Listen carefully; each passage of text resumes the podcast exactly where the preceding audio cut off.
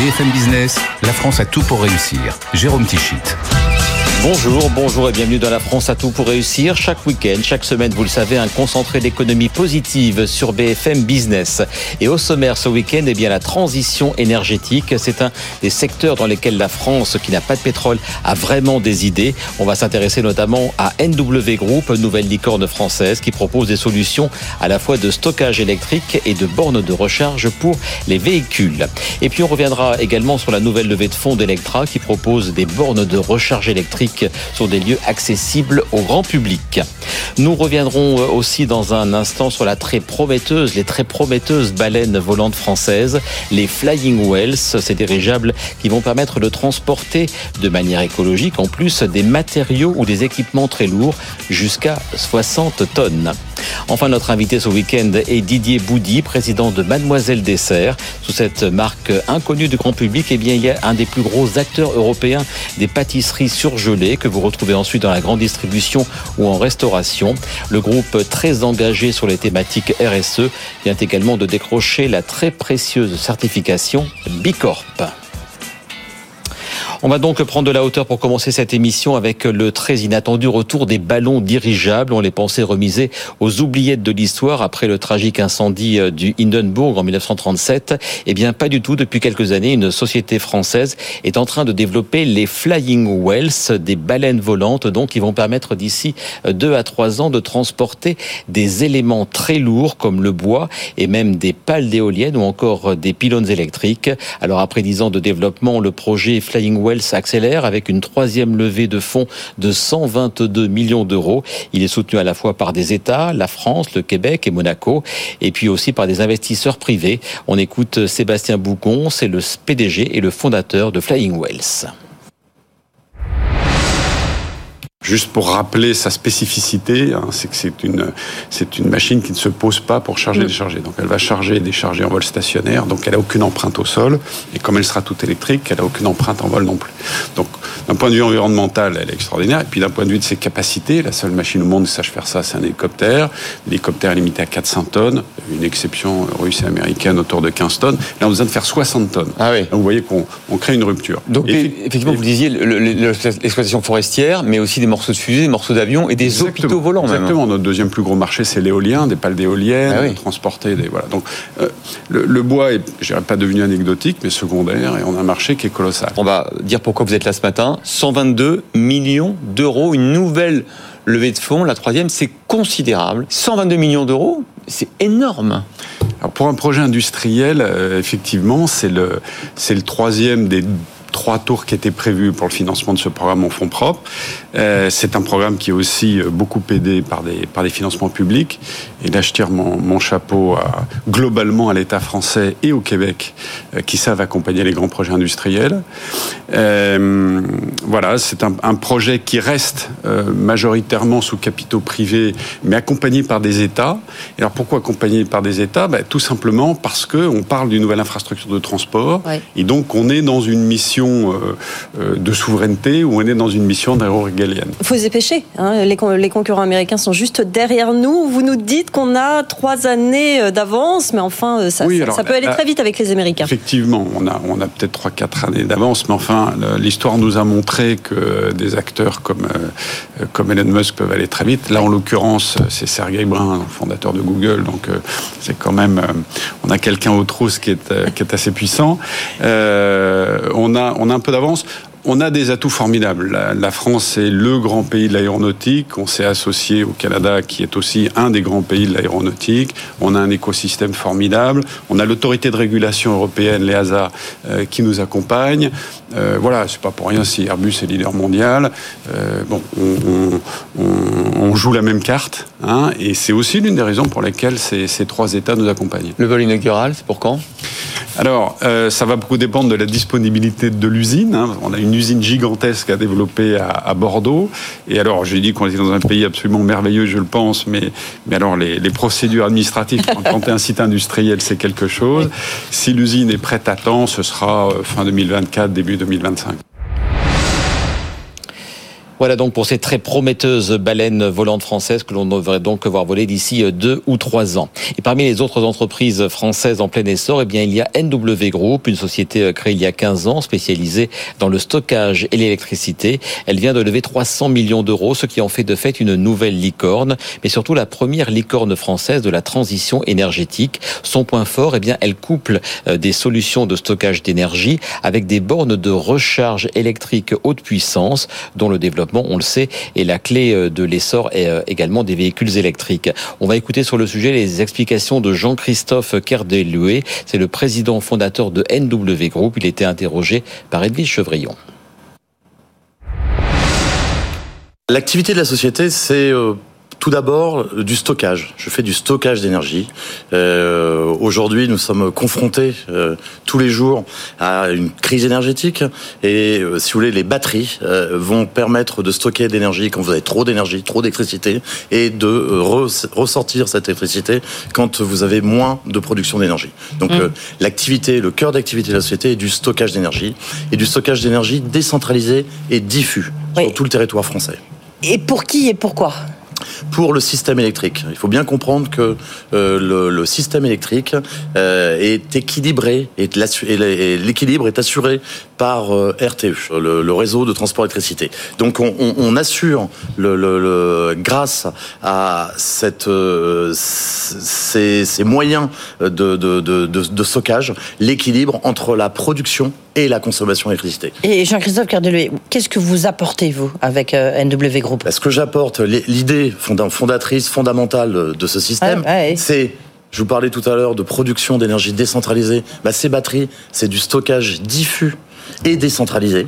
Je, suis dans le territoire euh, et, le, gros plus, c'est que à ces batteries, j'y associe des bornes de recharge euh, haute puissance pour vous permettre, pour que tous les Français puissent faire leur plein d'électricité en 10 minutes. Je suis persuadé que le couple stockage et hyper recharge est, la solution à la transition énergétique et à la mobilité électrique. Et vous, les fabriquez où euh, vos, vos, vos, vos les fabrique euh, je toutes les alors les batteries en France? Les batteries sont achetées euh, aujourd'hui en Corée du Sud mais tout parce qu'il n'y a pas que les batteries vous avez des conteneurs tout, tout, ça c'est vous avez des logiciels vous avez des des, des, des énergie management de système enfin je veux dire c'est pas uniquement des, des, piles ou des batteries. Tout ça est fabriqué est intégré en France à Saint-Étienne et les bornes de recharge ont été euh, imaginées, ont été designées, ont été faites par notre société et sont manufacturées aussi à Saint-Etienne. Donc tout est fait en France. Et à Saint-Etienne, combien de salariés? À Saint-Etienne, ça c'est manufacturé avec un, un, fournisseur indépendant,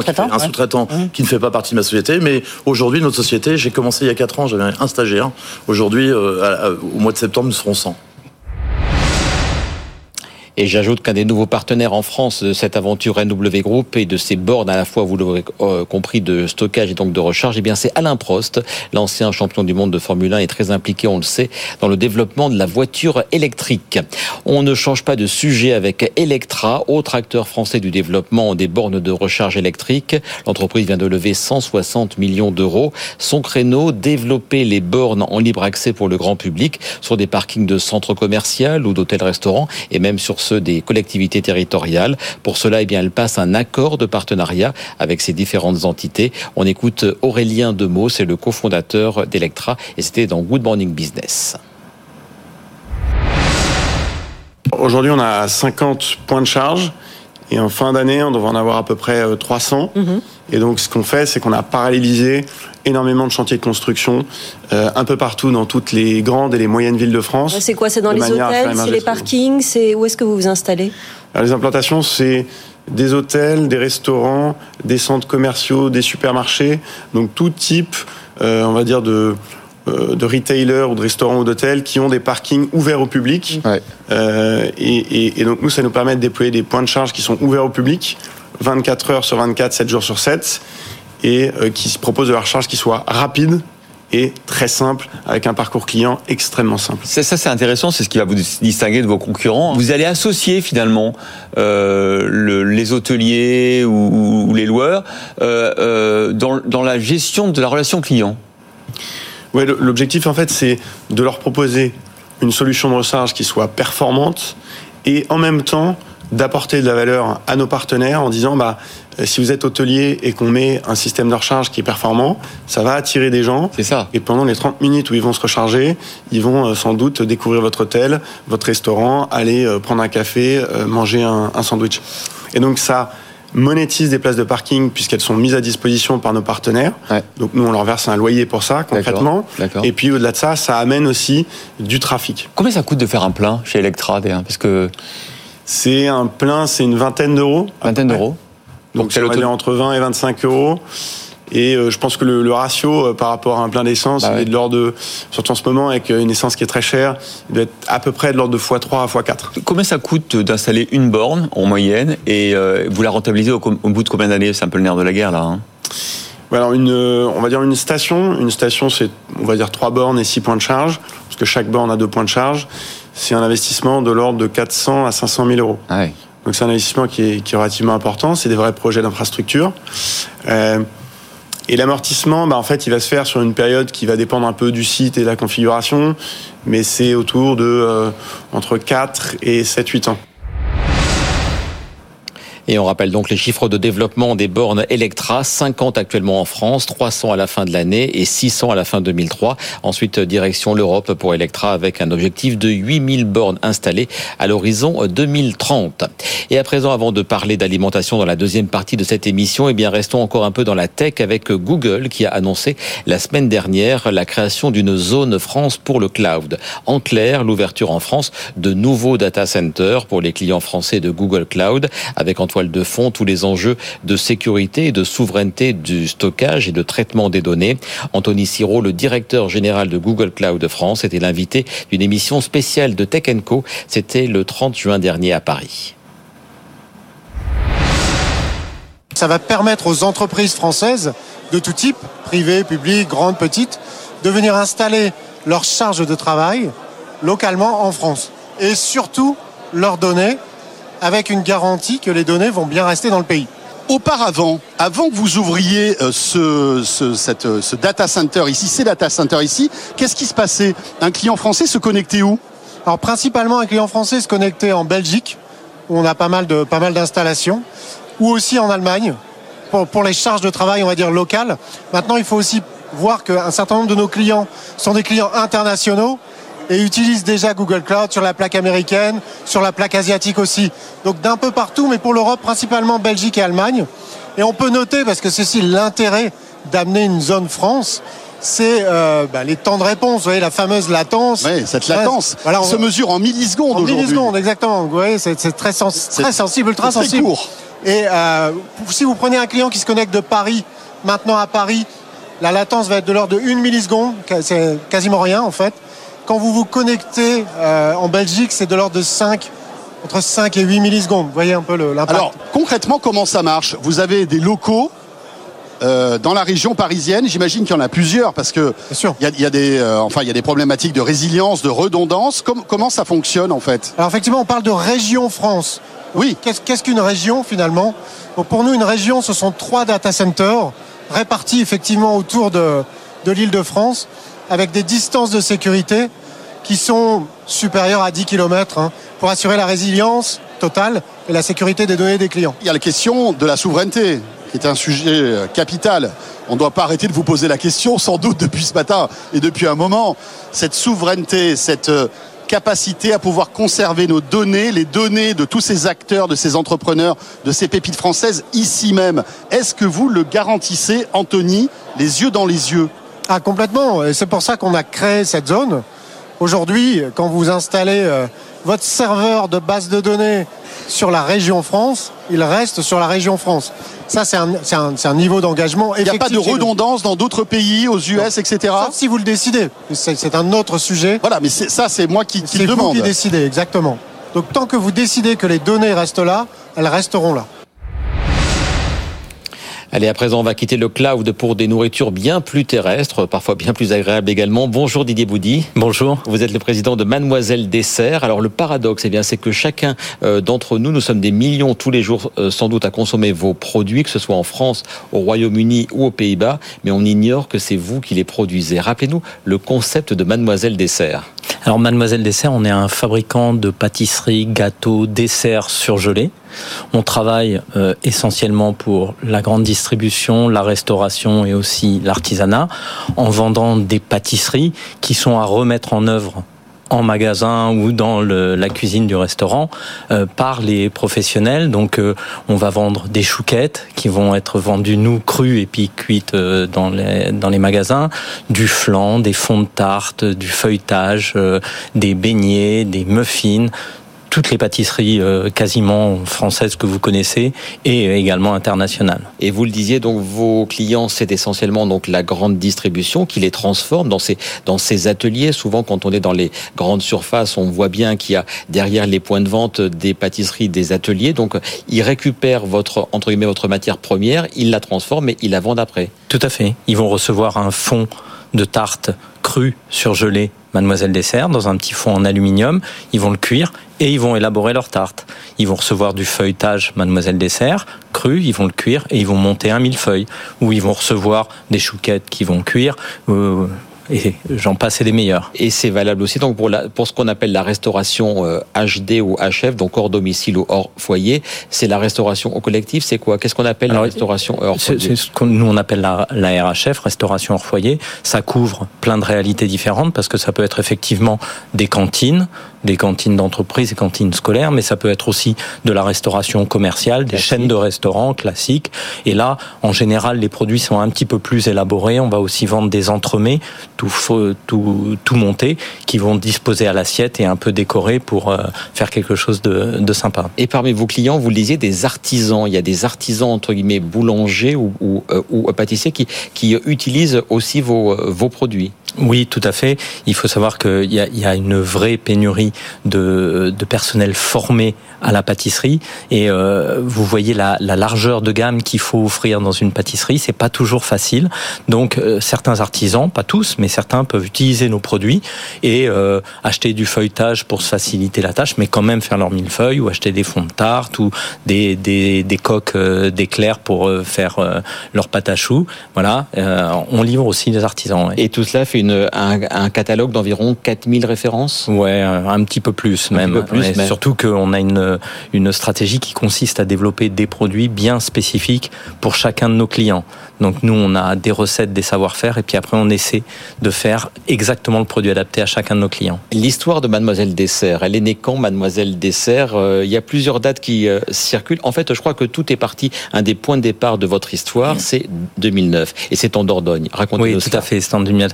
Ben, c'est l'histoire de, de, six collègues. On était euh, cadres dans un grand groupe international anglais, euh, à vrai dire, qui avait des activités en France et qui décide de céder ses activités en France. Et nous, on a identifié une usine de pâtisserie qui était localisée à Condat-sur-Trincou, dans le sud-ouest, à côté de Brantôme. Donc vraiment. Où vous travaillez à ce moment-là? Ouais, tout à fait. En tant que directeur commercial d'abord et directeur général. Tout à fait. Au début directeur commercial puis euh, directeur général. Et euh, donc le groupe décide de mettre ça en vente et nous je vous la fais courte parce que ça a été une, une, une, longue histoire, mais on réussit avec deux fonds d'investissement à racheter cette usine. À l'époque, c'était 400 personnes, 70 millions d'euros de chiffre d'affaires. Et partant de là, c'était le 2 mars 2009. La date pour nous, elle est très importante, j'imagine. Et à partir de là, on a développé ce qui est ensuite en 2016 devenue Mademoiselle Dessert. Euh, on a changé le nom, mais euh, c'était euh, la continuité de l'aventure. Et donc, à, euh, à coup de croissance externe et de croissance organique aussi, aujourd'hui, le groupe, c'est combien de sites de production? Et ce n'est pas qu'en France d'ailleurs. Tout à fait. On a 12 sites de production, donc il y en a 8 en France, 3 en Angleterre et un en Hollande. Et euh, effectivement, euh, on a fait des croissances externes en rachetant des technologies, des savoir-faire différentes euh, partout en France et, et, en Europe. Et également, on a construit des usines, construit des lignes. Donc, c'était un mélange de croissance organique et croissance externe. Donc, 12 sites à l'instant T, d'autres en, d'autres en vue pour le groupe? Oui, Lesquels et est-ce que c'est c'est imminent? Non, c'est alors c'est imminent. C'est 2022, 2023. C'est quoi votre votre feuille de route? Les process de croissance externe, c'est quelque chose de difficile à prévoir. Ça peut être et confidentiel. Long, hein. et en plus, c'est confidentiel, donc je peux pas vous en dire plus. Alors on reste à l'instant T. Le nombre de salariés dans vos 12 sites de production à l'instant T. Alors aujourd'hui, c'est 1900 euh, salariés en, en CDI. La pâtisserie avec ben, les galettes des rois, les bûches, les tartes aux fraises, c'est très saisonnier. Donc on a aussi tout un volant d'intérimaire en fonction en fonction des saisons. voilà, donc c'est 1300 personnes en France juste, et puis après en Angleterre et en Hollande. On en vient à un point très important de votre de votre activité. C'est un de vos engagements depuis que vous avez créé le groupe. Je vous cite le résultat compte autant que la façon de le délivrer. Ça nous amène aux thématiques de la RSE. C'est quelque chose qui, dans votre démarche d'entrepreneur et d'industriel, est très important. Oui, et, et, et, ça date pas d'aujourd'hui. C'est-à-dire que ça, moi j'ai pris la direction générale en 2007 avant même euh, le rachat, et dès lors on avait décidé de vraiment s'appliquer cette euh, cette démarche en disant ça le résultat. Quoi, alors? Ah bah, ça touche absolument à tout euh, les volets de l'entreprise. Ça va être. C'est le bien-être au travail. Ça va être le bien-être au travail. Alors la priorité numéro un dans le groupe depuis plus de 15 ans maintenant, c'est santé sécurité. Ça, c'était la base. Mais ça passe aussi par le bien-être au travail, ça passe par euh, la qualité de nos recettes. On travaillait les listes d'ingrédients bien avant que ça soit devenu euh, récemment à la mode, mais c'est aussi une charte éthique, des chartes des achats responsables, euh, bien sûr l'environnement avec le retravail de toutes nos usines pour limiter leur consommation d'eau, leur consommation d'énergie. C'est important en ce moment, très important. Très, très important et on est ravi de l'avoir fait en amont pour aujourd'hui en bénéficier encore plus. Et puis le Graal de cette, euh, cette démarche, c'est l'obtention au mois d'avril dernier de ce fameux, cette fameuse certification B Corp. C'est très rare, peu d'entreprises l'ont. Je crois qu'il y en a moins de 200 qui l'ont en France. Qu'est-ce que ça veut dire cette certification? Qu'est-ce que ça vous amène? Bah, si vous voulez, ça fait 15 ans qu'on est engagé. On voyait ces dernières années beaucoup d'entreprises euh, faire un peu de greenwashing. Alors que nous, on savait que ce qu'on fait chez Mademoiselle Dessert, c'est vrai, c'est authentique et c'est, c'est vraiment dans nos, dans nos gènes. On a cherché un moyen de mettre sur tout ce qu'on fait en matière de RSE un label qui soit indiscutable et qui dise bon ok eux on est sûr et international en plus. Et international en plus. Donc on me pose souvent la question Bicorp ça vous a pris combien de temps? Ben 15 ans. Parce que on a pu l'obtenir aujourd'hui parce que ça fait 15 ans qu'on travaille sur tous les sujets et vraiment en profondeur pas juste pour, euh, pour faire une, une, jolie communication. Et en un mot, Didier Boudy, cette, cette certification, elle est obtenue pour euh, combien de temps? Est-ce qu'elle est remise en cause tous les ans, tous les deux, trois ans? Combien, oui, Comment ça fonctionne? elle, elle, est remise en cause tous les trois ans pour l'instant. Il y a peut-être des projets pour que ça, ça s'accélère un peu, mais c'est tous les trois ans. Et surtout, c'est certainement pas une fin, c'est un début, parce que dès qu'on a la certification, on sait que dans trois ans, si on veut la maintenir, la conserver, alors il faudra qu'on ait très significativement progressé sur le référentiel du Bicorp. Donc on se met sous pression encore plus. Eh bien, c'est la bonne méthode. Merci beaucoup d'avoir été notre invité. Je précise un dernier chiffre en 2021. Mademoiselle Dessert, votre entreprise, votre groupe a fabriqué près de 69 000 tonnes de pâtisserie. Tout à fait. C'est énorme et ça, ça fait, quelque part. Merci beaucoup d'avoir été l'invité de la France à tout pour réussir. Et on va terminer, je vous propose de terminer cette émission en restant dans le domaine de l'alimentation avec une start-up que l'on suit depuis très longtemps euh, sur BFM Business. C'est Frischti. Frischti créé il y a 7 ans est un des acteurs majeurs de la livraison euh, des repas aux particuliers et aux salariés. Aujourd'hui, l'entreprise ouvre un nouveau service, Frischti at Work, pour aller bien au-delà de la simple livraison au pied des immeubles d'entreprise. Edwige Chevrillon a aussi interrogé la cofondatrice de Frischti, Julia Bijawi, sur les raisons qui l'ont poussé à se laisser absorber par l'allemand Gorillas en début d'année 2022. Écoutez sa réponse. Il s'est avéré qu'on a préféré se rapprocher d'une entreprise, de, de, Gorillaz, puisque finalement, nous, on avait développé pendant sept ans tout ce savoir-faire qui nous permettait d'opérer ce modèle de manière rentable et, et qu'eux avaient le, déjà le scale géographique et était présent dans euh, neuf pays. Donc on se dit, voilà, plutôt que de le faire tout seul, on va associer nos forces, parce qu'en plus, dans ce marché, euh, la rapidité avec laquelle on fait les choses compte beaucoup. On se demande pourquoi vous êtes fait racheter par un Allemand. À la limite, vous auriez pu racheter Gorillaz, ça aurait pu être le contraire. et pourquoi l'internationalisation qui est souvent le le péché un peu des entreprises françaises. Pourquoi vous avez eu besoin de cet Allemand, de cette entreprise allemande pour le faire? On n'est pas né à des moments similaires. En fait, eux sont nés pendant le Covid et avec euh, une croissance extrêmement forte sur la partie course et un pari international depuis le début. Euh, nous, on est né il y a 7 ans. Depuis le début. Exactement. Paris international. Et en fait, nous, on est né il y a 7 ans dans un contexte très différent où la, livraison de, de, nourriture à l'époque, c'était euh, c'était des pizzas et des sushis. Globalement, ça n'existait pas. Le marché s'est beaucoup développé. On a aussi beaucoup fait évoluer notre offre.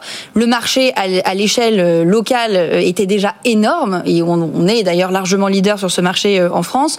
On s'est internationalisé il y a un an en lançant la Belgique, mais effectivement, on n'a pas eu voilà, les mêmes enjeux parce qu'on n'est pas né dans des contextes similaires où les choses derrière pour se développer n'étaient pas les mêmes qu'on priorisait à l'époque. Vous, lancez donc dans la restauration d'entreprise, Frisch Works.